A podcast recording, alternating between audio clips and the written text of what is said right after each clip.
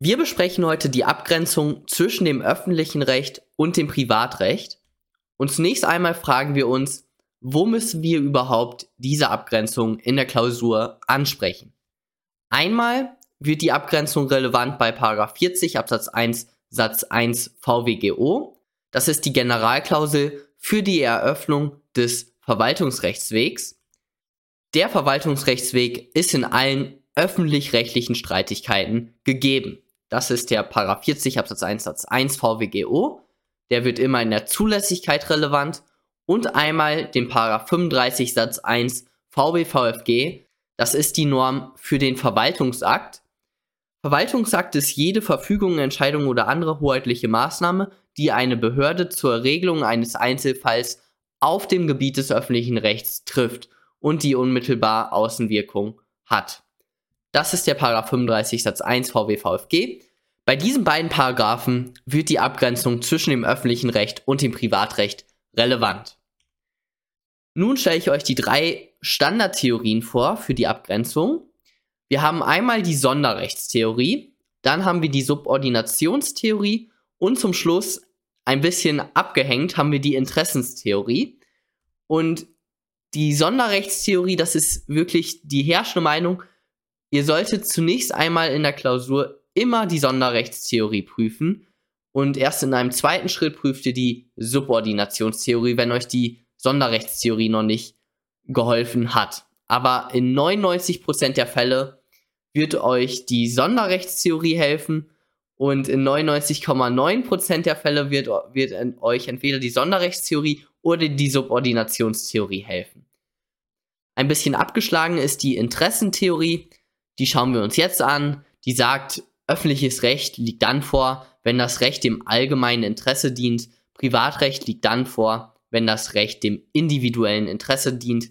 Das ist die älteste Theorie. Ich glaube, das hat sogar Ulpian begründet. Also das ist wirklich ganz, ganz lange her, diese Theorie und die ist wirklich veraltet, die müsst ihr gar nicht mehr ansprechen. Ihr solltet sie mal gehört haben, aber das reicht auch.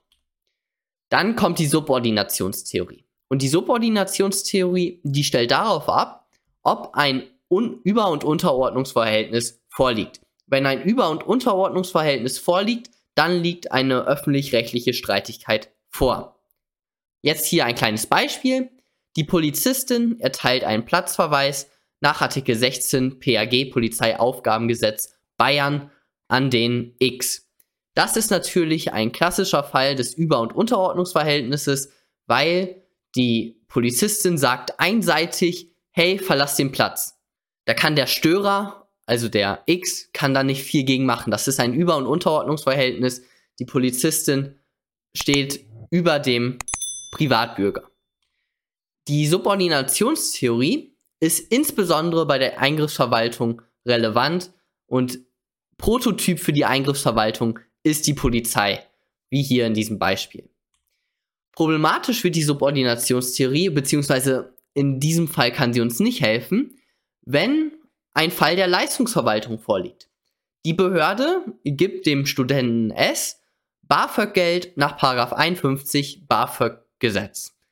So, hier wo ist hier das Über- und Unterordnungsverhältnis? Man könnte sogar vielleicht annehmen, dass der Student über der Behörde steht, weil er verlangt ja von der Geld, äh, von der Behörde Geld und bekommt es. Also er hat, wenn er die Voraussetzungen erfüllt, hat er nach einen Anspruch auf das BAföG-Geld. Nach Paragraph 1 ist es, glaube ich, BAföG-Gesetz. Und da, also da ist das Über- und Unterordnungsverhältnis überhaupt nicht klar, weil der Student hat einen Anspruch darauf und wo ist hier das Über- und Unterordnungsverhältnis? Bei der Polizistin, die sagt einseitig, hey, verlass den Platz. Das ist eine Machtposition, das ist ein Über- und Unterordnungsverhältnis. Hier bei der Leistungsverwaltung ist das überhaupt nicht klar. Übrigens und insbesondere auch bei dem sogenannten öffentlich-rechtlichen Vertrag ist das Über- und Unterordnungsverhältnis nicht gegeben, weil in diesen Fällen des öffentlich-rechtlichen Vertrages, da begibt sich die Behörde auf ja, auf Ebene eines Privaten, sage ich jetzt mal, und schließt einen ganz normalen Vertrag ab. Und da fehlt es dann, da fehlt es dann auch an einer Über- und Unterordnung. Genau, Subordinationstheorie hilft hier nicht weiter. Und jetzt kommen wir zu der besten Theorie, zu der herrschenden Meinung, zu der Theorie, an die ihr immer zuerst denken solltet. Und hier müsst ihr auch die Definition auswendig kennen.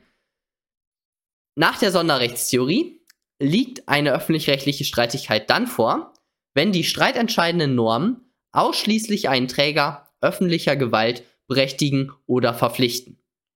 Schauen wir uns auch hier zwei Beispiele an. Unser Beispiel von vorhin, die Behörde erteilt dem oder gibt dem Studenten S BAföG-Geld nach 51 BAföG. Schauen wir uns mal den 51 an. Der Förderungsbetrag ist unbar monatlich im Voraus zu zahlen. So, der Paragraph 51 verpflichtet die Behörde also, das Geld auszuzahlen. Das ist also die streitentscheidende Norm, ist hier der Paragraph 51 BAföG-Gesetz und diese verpflichtet einen Träger öffentlicher Gewalt, nämlich die zuständige Behörde, dazu, den Förderungsbetrag auszuzahlen. Somit liegt eine öffentlich-rechtliche Streit, äh, Streitigkeit vor. Schauen wir uns das an einem weiteren Beispiel an, nämlich jetzt die Rücknahme der Gaststättenerlaubnis nach 15 Absatz 1 Gaststättengesetz. Also die Behörde, der ist irgendwie aufgefallen, oh, da treten jetzt Lebensmittelvergiftungen auf in der Gaststätte oder ähm, die kaufen Gammelfleisch oder was auch immer. Und jetzt möchte die Behörde die Gaststättenerlaubnis zurücknehmen. Der Streit richtet sich also nach 15 Absatz 1 des Gaststättengesetzes. Das ist die streitentscheidende Norm. Die haben wir jetzt identifiziert. Jetzt schauen wir uns den 15 Gaststättengesetz an. Die Erlaubnis zum Betrieb eines Gaststättengewerbes ist zurückzunehmen, wenn bekannt wird, dass bei ihrer Erteilung Versagungsgründe nach 4 Absatz 1 Nummer 1 Gaststättengesetz vorlagen. Okay. Die Behörde ist also nach der streitentscheidenden Norm verpflichtet, die Erlaubnis zurückzunehmen. Also die streitentscheidende Norm verpflichtet einen Träger öffentlicher Gewalt, dementsprechend ist die Streitigkeit auf dem Gebiet des öffentlichen Rechts anzusiedeln. Jetzt eine kleine Beispielformulierung. Ob eine Streitigkeit öffentlich-rechtlich ist, richtet sich nach der Sonderrechtstheorie. Hiernach liegt eine öffentlich-rechtliche Streitigkeit vor, wenn die streitentscheidenden Normen ausschließlich einen Träger öffentlicher Gewalt berechtigen oder verpflichten. Obersatz Definition. Hier ist der Streitgegenstand das PAG, das Polizeiaufgabengesetz Bayern. Dies berechtigt und verpflichtet den Freistaat Bayern. Somit ist die Streitigkeit öffentlich-rechtlicher Natur. Ihr könnt also, und das, das ist hier der Sinn dieses Kästchens, auch, ihr könnt, ihr müsst nicht nur auf eine bestimmte Norm wie Paragraph 15 Gaststättengesetz oder Paragraph 48 Verwaltungsverfahrensgesetz abstellen, sondern ihr könnt auch auf das Polizeiaufgabengesetz Bayern, auf die Gemeindeordnung, auf was auch immer, Versammlungsgesetz.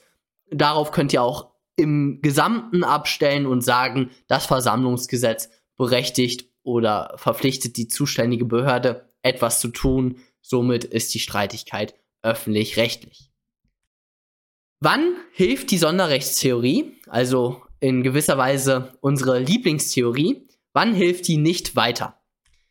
Einmal gibt es Fälle, wo es keine Norm gibt. Das ist insbesondere der Fall bei den Zuwendungen. Bei den Zuwendungen, da gibt es natürlich ein paar Normen dazu, aber das meiste bei den Zuwendungen wird über die Verwaltungsvorschriften gemacht.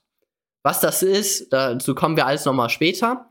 Aber bei den Zuwendungen, da gibt es jetzt nicht eine Norm, äh, die sagt, okay, wenn alle Voraussetzungen vorliegen, dann hat die Behörde die Zuwendung zu erteilen. Das ist nicht der Fall. Zweiter Punkt ist, wenn ein Handeln vorliegt, das sowohl auf öffentliches Recht als auch auf Privatrecht gestützt werden kann. Das ist beispielsweise das Hausverbot. Und zu dem Punkt des Hausverbots, dazu kommen wir gleich. Wir schauen uns zunächst noch einmal die Zwei-Stufen-Theorie an, die insbesondere bei den Zuwendungsfällen relevant wird, also den Punkt 1, den wir gerade hatten. Die Zwei-Stufen-Theorie ist nur möglich bei der Leistungsverwaltung. Sie ist nicht möglich bei der Eingriffsverwaltung. Das ist ganz wichtig. Das ist der erste Punkt. Die Zwei-Stufen-Theorie nur bei der Leistungsverwaltung. Beispielsweise, wenn es um die Nutzung öffentlicher Einrichtungen geht oder um die Vergabe von Subventionen. Da darf man dann die Zwei-Stufen-Theorie anwenden. wenn euch zum Beispiel die Sonderrechtstheorie nicht geholfen hat und ihr bei der Leistungsverwaltung seid, zum Beispiel bei den Zuwendungen, dann kommt die Zwei-Stufen-Theorie in Betracht, um zu begründen, dass die Streitigkeit eine öffentlich-rechtliche ist. Bei der Zwei-Stufen-Theorie, so was sagt die jetzt überhaupt inhaltlich? Die Zwei-Stufen-Theorie sagt, es gibt zwei Stufen. Die erste Stufe, das, das ist die Stufe des Ops. Die Stufe des Ops sagt, wenn es darum geht, ob überhaupt eine Subvention erteilt wird, dann sind wir auf dem Gebiet des öffentlichen Rechts. Dann liegt eine Streitigkeit des öffentlichen Rechts vor. Die zweite Stufe, das ist die Stufe des Wies. Wenn es um das Wie geht, dann liegt entweder öffentliches Recht oder Privatrecht vor. Also beispielsweise, wenn es um die Benutzungsordnung im Schwimmbad geht, wie darf das Schwimmbad überhaupt genutzt werden? In diesem Fall wären wir auf der zweiten Stufe bei der Zwei-Stufen-Theorie, also bei dem Wie. Und da könnten wir dann jetzt noch nicht konkret sagen, ob eine Streitigkeit äh, des öffentlichen Rechts oder des Privatrechts vorliegt. In dem Beispiel jetzt mit der Benutzungsordnung, die Benutzungsordnung kann einmal durch einen öffentlich-rechtlichen Vertrag geregelt sein oder durch einen Verwaltungsakt oder, also das wäre dann öffentliches Recht, oder sie kann auch durch einen Vertrag nach dem BGB geregelt sein. Das ist natürlich auch möglich. Noch ein kleiner Hinweis von mir, wenn es umstritten ist, also wenn ihr auf der zweiten Stufe seid und es ist entweder öffentliches Recht oder Privatrecht, dann sagt dir, im Zweifel liegt öffentliches Recht vor. Schauen wir uns ein ganz kleines Beispiel aus einem Lehrbuch an. Pkw-Produzent P wird eine im Bundeshaushaltsplan bereitgestellte Subvention zur Entwicklung neuartiger Batterien für Elektrofahrzeuge nicht gewährt, da er die in einer Verwaltungsrichtlinie festgelegten Subventionsbedingungen nicht erfülle. P, der der Auffassung ist, er erfülle die Bedingung, möchte auf Subventionsbewilligung klagen. Liegt eine öffentlich-rechtliche Streitigkeit vor. Hier ist natürlich jetzt die Zwei-Stufen-Theorie einschlägig und wir fragen uns also, sind wir auf der ersten Stufe, dann ist es öffentliches Recht, oder sind wir auf der zweiten Stufe, dann ist es unklar, wo wir sind. Aber hier geht es ja darum, ob die Subvention überhaupt bewilligt wird. Also es geht um die Gewährung der Subvention, ob ausgezahlt wird. Und daher sind wir auf der ersten Stufe und somit liegt öffentliches Recht vor. Noch ein paar Anmerkungen von mir. Also, erste Anmerkung. Dieses mit der Abgrenzung öffentliches Recht, Privatrecht, haltet euch da bitte kurz in der Klausur. Außer wenn ein Problemfall vorliegt, dann dürft ihr natürlich ein bisschen mehr zu schreiben. Aber im Normalfall in 99,9% der Fälle bitte so kurz wie möglich fassen. Und wenn ihr in einer Verwaltungsrechtsklausur seid, dann ist das Ergebnis natürlich klar, dass im Zweifel öffentliches Recht vorliegen muss, weil sonst wäre der Verwaltungsrechtsweg gar nicht eröffnet. Dann wärt ihr in der ZPO und dann war es das mit der Verwaltungsrechtsklausur. Also im Zweifel immer öffentliches Recht. Ihr wisst schon das Ergebnis, ihr müsst es eigentlich nur begründen. Das ist diese Abgrenzung zwischen öffentlichem Recht und Privatrecht.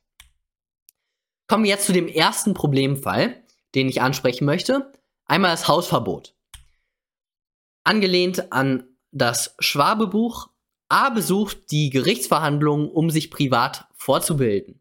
Der Gerichtspräsident spricht dem A ein Hausverbot aus, A wendet sich hiergegen. Ist der Verwaltungsrechtsweg eröffnet. Eröffnung des Verwaltungsrechtswegs, es gibt keine aufdrängende Sonderzuweisung, dementsprechend richtet sich die Eröffnung des Verwaltungsrechtswegs nach 40 Absatz 1 Satz 1 VWGO und hiernach muss eine öffentlich-rechtliche Streitigkeit nicht verfassungsrechtlicher Art vorliegen und es darf keine abdrängende Sonderzuweisung geben. So, öffentlich-rechtliche Streitigkeit. Hilft uns hier die Sonderrechtstheorie. Auf der einen Seite gibt es die Paragraphen 859 fortfolgende BGB, also mit dem Besitzrecht und den 903 und insbesondere natürlich auch den Paragraph 1004 BGB. Das wäre alles Privatrecht. Aber es gibt auch das sogenannte öffentliche Hausrecht. Und weil wir sind im Gerichtsgebäude und da gibt es dann eben auch das öffentliche Hausrecht. Und da hilft uns die Sonderrechtstheorie also überhaupt nicht weiter, weil es könnte sowohl auf die äh, Normen des BGBs gestützt sein, als auch auf das öffentliche Hausrecht. Somit Sonderrechtstheorie, da die hilft uns nicht. Die Subordinationstheorie, jetzt könnte man natürlich sagen, ja, der Gerichtspräsident sagt einseitig, verlass dieses Haus, betritt es nie wieder. So ungefähr. Äh, aber das wäre ja privatrechtlich auch einseitig. Das wäre jetzt hier diese Argumentation. Also man kann nicht wirklich mit dem Über- und Unterordnungsverhältnis argumentieren, weil auch im Privatrecht wäre es ja so, hey, Paragraph 1004, ich äh, möchte, dass du es in Zukunft unterlässt, dieses Gerichtsgebäude zu betreten. Das wäre ja auch so eine Unterlassungsverfügung, Paragraph 1004 BGB. Und da, das ist ja auch einseitig. Also die Subordinationstheorie hilft uns hier auch nicht wirklich weiter. Und deswegen in diesen Fällen des Hausverbotes, das solltet ihr euch merken, gibt es einmal die Ansicht, man muss auf den Regelungszweck abstellen. Der Zweck des Hausverbotes ist es hier, die Erfüllung öffentlicher Aufgaben zu sichern. Hintergrund der Sachverhalt war jetzt ein bisschen kurz, aber im Sachverhalt ähm, stand noch eben dazu, dass der, äh, der, der weggeschickt wird, der hat die Gerichtsverhandlungen immer gestört. Und deswegen war hier der Zweck des Hausverbotes, dass das Gericht ungestört seine Aufgabe erledigen kann. Und somit wäre der Zweck eben die Sicherung und Erfüllung öffentlicher Aufgaben. Und damit wäre hier eine öffentlich-rechtliche Streitigkeit gegeben. Die Rechtsprechung stellt auf den Zweck des Besuches ab. Und das wäre hier, äh, das stand ja im Sachverhalt, er wollte sich, er besucht Gerichtsverhandlungen, um sich privat fortzubilden. Also der Zweck war hier des Besuches die private Fortbildung. Und wenn es eben privat, äh, privat ist, dann soll nach der Rechtsprechung auf den Zweck des Besuches abgestellt werden und damit lege nach der Rechtsprechung keine öffentlich-rechtliche Streitigkeit vor. Somit bedarf es eines Streitentscheides. Und hier, wenn ihr in der Verwaltungsrechtsklausur seid, bitte einfach die richtige Ansicht nehmen, äh, die Ansicht nehmen, die halt klausurtaktisch euch weiterhilft. Also hier ist es die herrschende Lehre. Das heißt, das Argument, was ihr dann hier bringen könntet, beispielsweise, wie soll man den Zweck des Besuches überhaupt identifizieren in der Realität? Da, das wäre jetzt hier das Argument. Somit ist die Ansicht der herrschenden Lehre vorzuziehen. Somit ist auf den Zweck des Hausverbotes abzustellen. Es war hier die Sicherung der Erfüllung öffentlicher Aufgaben. Damit liegt eine öffentlich-rechtliche Streitigkeit vor. Diesen Fall mit dem Hausverbot hatte ich tatsächlich letztens in einer Klausur. Also, ihr solltet den wirklich kennen, diesen Problemfall. Jetzt komme ich noch zu einem weiteren und meinem letzten Problemfall, nämlich die Kirchenglocken.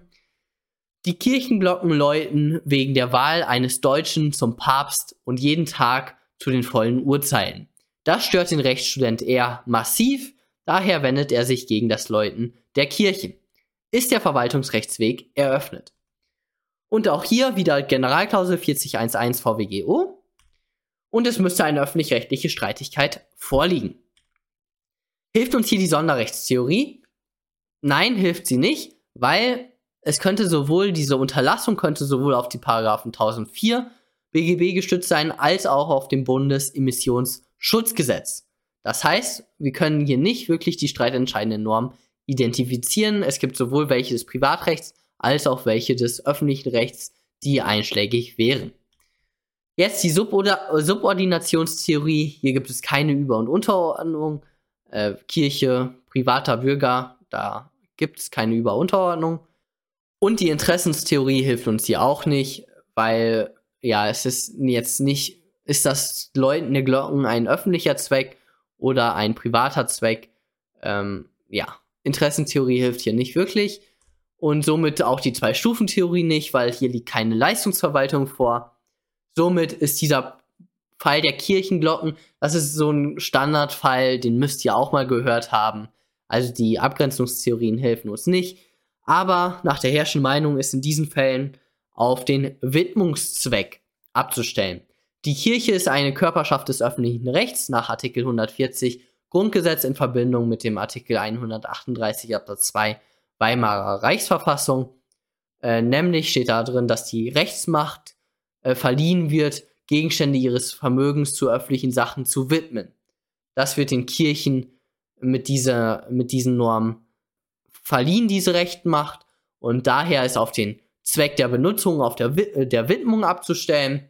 Wenn die Kirchenglocken für den Ruf zum neuen Papst verwendet werden, also die Kirchenglocken läuten dazu, dann ist das innerhalb dieses Widmungszwecks und daher wären die dann öffentlich-rechtlicher Natur, wenn die Kirchenglocken dazu benutzt werden, um die Uhrzeit zu, äh, zu sagen, auszusagen, dann ist dies keine Tätigkeit innerhalb des Widmungszwecks der Kirche. Somit liegt es außerhalb des öffentlichen Widmungszwecks und damit wäre das in diesem Fall, wenn die Kirchenglocken für die Uhrzeit läuten, nicht öffentlich-rechtlicher Natur. Perfekt, das war's dann auch schon von dem heutigen Video. Ich möchte nochmal ansprechen, haltet euch möglichst kurz in der Klausur. Also, wenn kein Problemfall vorliegt, bitte, äh, wie in, meinem, in meiner Beispielformulierung, drei Sätze sollten reichen. Obersatz mit Definition, so am besten in einem Satz, vielleicht zwei Sätze, dann die Subsumption mit dem Ergebnis. Und auch wirklich ganz kurz. 99,9% der Fälle. Genau. Kommentare könnt ihr wie immer unten da lassen. Abonnieren, Daumen hoch und dann sehen wir uns beim nächsten Mal. Bis dann.